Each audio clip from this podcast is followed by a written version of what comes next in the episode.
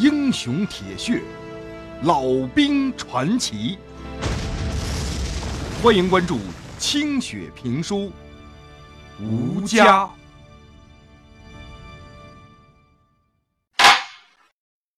上回书说到，到处都是饥荒，到处饿死人的这个冬天刚刚过去，谢国牙就来找老旦，说是村里头的人在山里头无意当中发现了日本人当年留下来的一个物资储备站。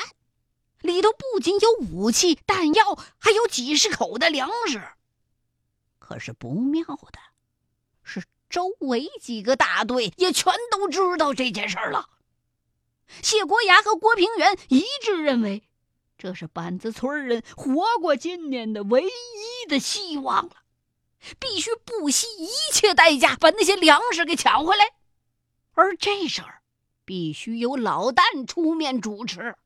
别人没这个能力。老旦一听说有粮食，肚子里头立刻翻江倒海，叽里咕噜的一股酸水从胃里边就往上翻，竟然干呕了起来。儿子有盼赶紧给他喝下一口冰凉的血水，老旦忽然就显得精神焕发了。村子里头已经饿死不少人了，这点粮食勉强可以让剩下的这些人挨过这个严冬。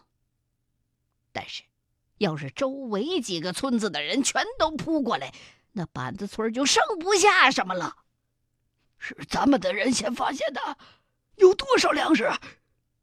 没错，是是谢老六的大哥先跑出来的，只只是当时。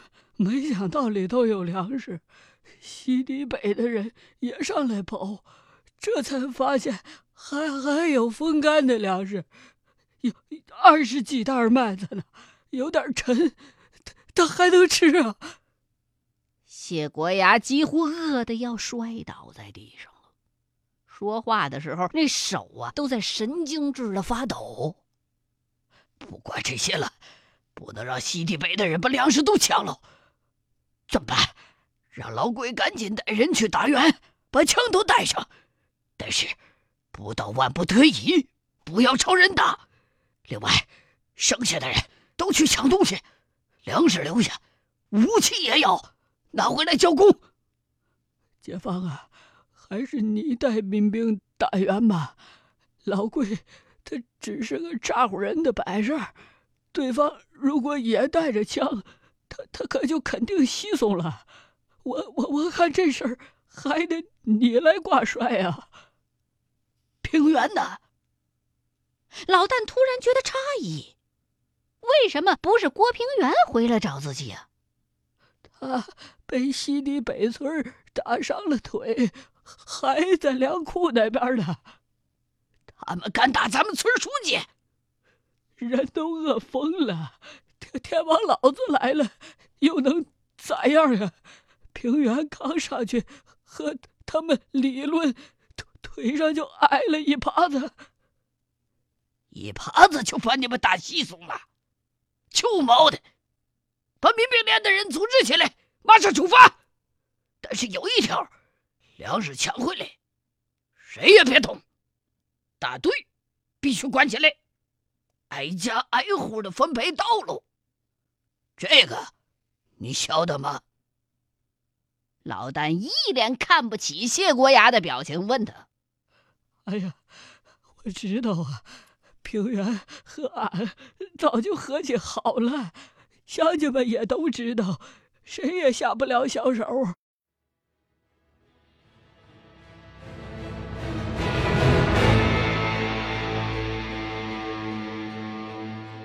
打援抢粮行动。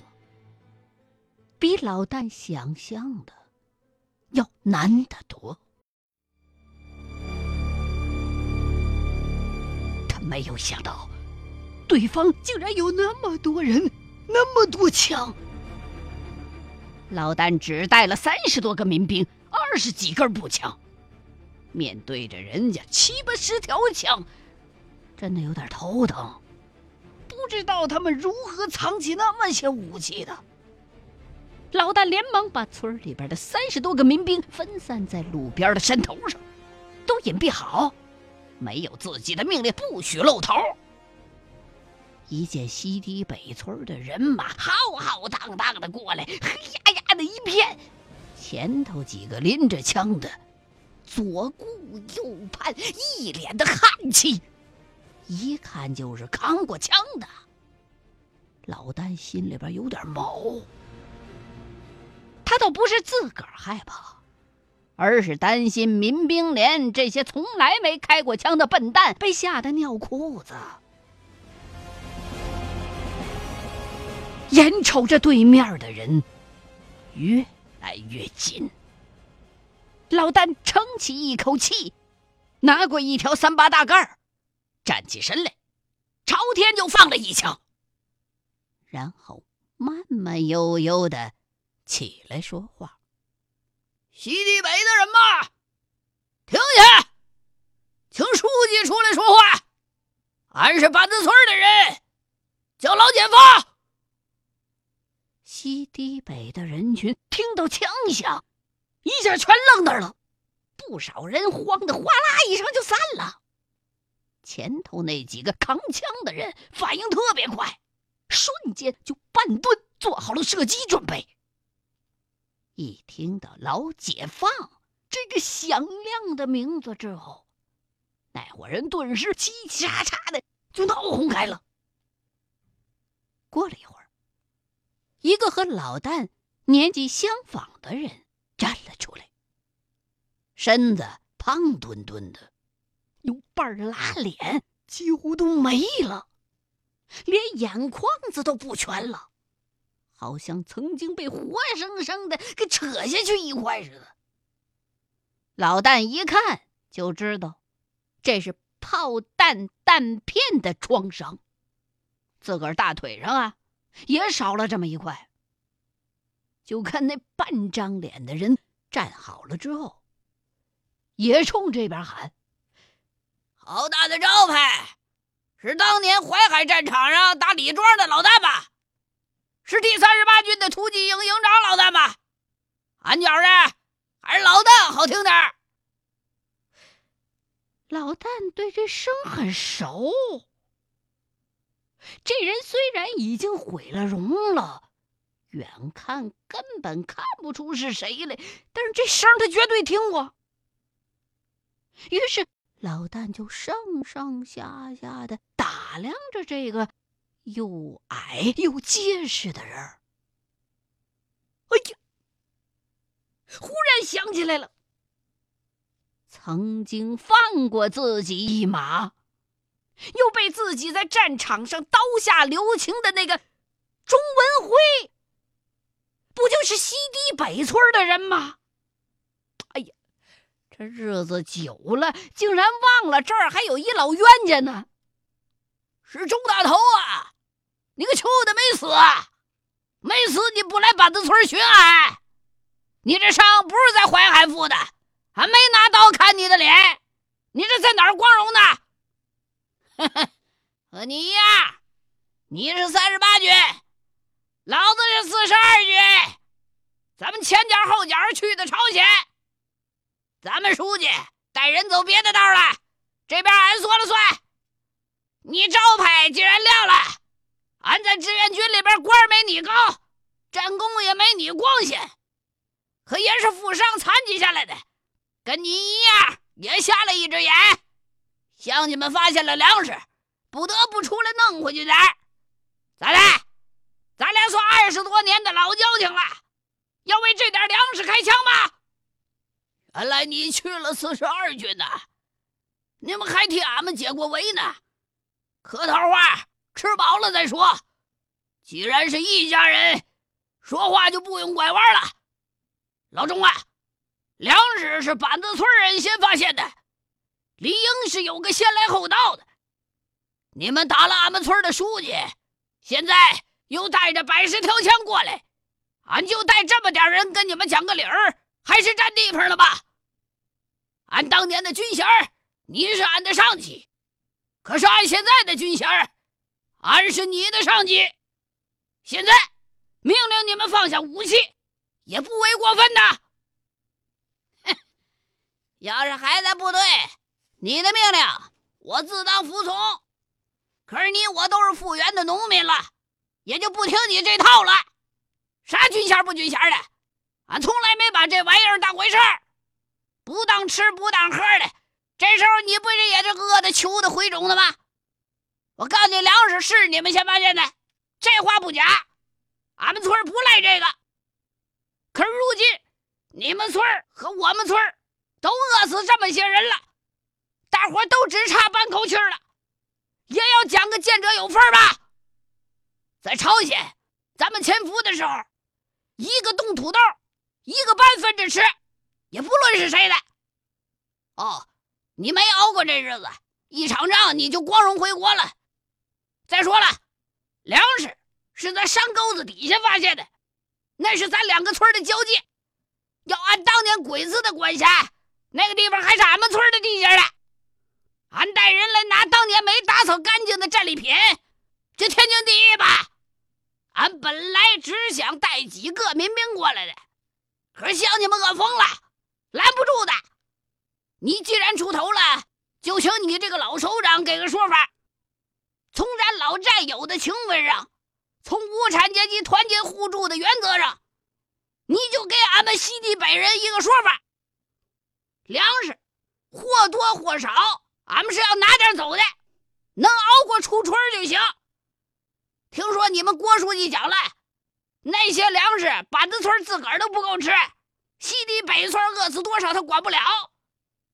俺当年听了你的话，伤好之后就参加了革命部队，也就是为了早点打完仗，让咱河南的乡亲们早点踏实下来，有口饭吃。如今那山洞里边明明是沉甸甸的四十四麻袋麦子，一百五十斤一袋，六千多斤的救命粮，你们就宁肯吃个囫囵饱？眼看着俺们西堤北村全村饿绝了，见死不救，是不是？钟文辉的理直气壮，让老旦心里头有点发虚。西堤北人如果没有粮食救济的话，必定厄运难逃。从去年入冬，他们就断了粮了，已经有不少户人。都死绝乎了。但是钟文辉说的粮食数量，和谢国雅讲的差了一半儿郭平原的说法，这时候也没办法考证。钟文辉和自己的交往虽然不深，但是渊源极深。这时候开枪是万万使不得的。可是。两边都饿得要疯了，僵在这儿也不是办法啊！你既然说粮食是俺们村先发现的，就还算讲理。你说有那么些粮食，俺不知道，大伙可以一块去看看。但是不能再动手。你们村伤了俺们的书记，俺们伤了你们几个人，大伙扯平了。你约束你的人，俺约束俺的人，大伙把枪都收了，拿回去，咱们一块去那粮食的地方，甭管有多少，俺们村分给你们点让大伙能多撑几个月，也算是俺们村的一份心了。你们要是硬抢的话，大伙就往死里拼，俺不能看着板子村的人到嘴的救命粮食废了，怎么样？钟文辉回头看看身后那些饿得摇摇欲坠的乡亲们，自己也感到一阵阵的晕眩。听到“粮食”这个字眼儿，他的胃里哗啦啦的就泛起了胃酸，引得一阵剧痛。老旦刚才的提议。算是给自己面子了，为这些粮食开枪，后坐力都受不了，人更是打不着。况且开枪抢粮的罪名，早晚逃不了公事的追究。中，就按你说的办吧。你的人也把枪全都收了，把枪全收了。二喜子，你们把枪都带回村里去。老蛋子，粮食不管里头有多少，咱们四六分。不行，顶多二八开。真按你说的四十四袋粮食，那就你们拿九袋，也有一千三百多斤粮，够你们顶一阵子的了。不行，俺们大队人比你们多，饿死的人也比你们多，这点粮食不够的，至少给个三七吧。俺们也不够，多了没有？要不就在这里打。老旦咬牙切齿。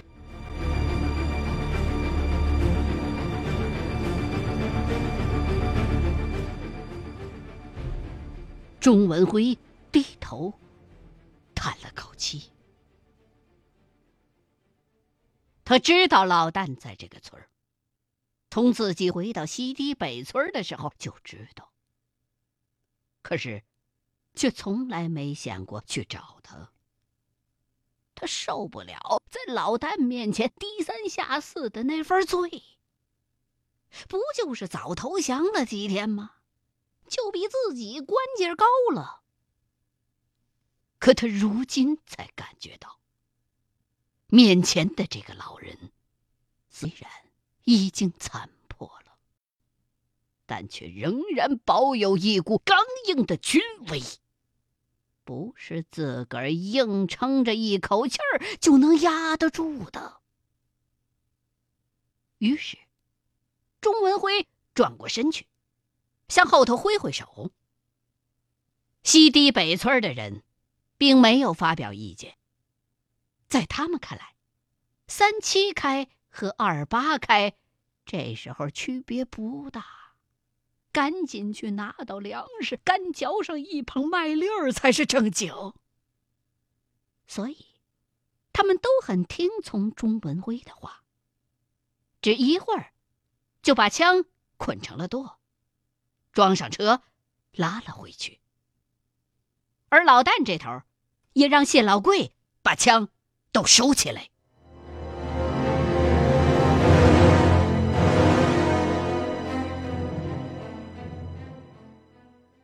欲知后事如何，欢迎各位继续收听清雪评书《吴家》。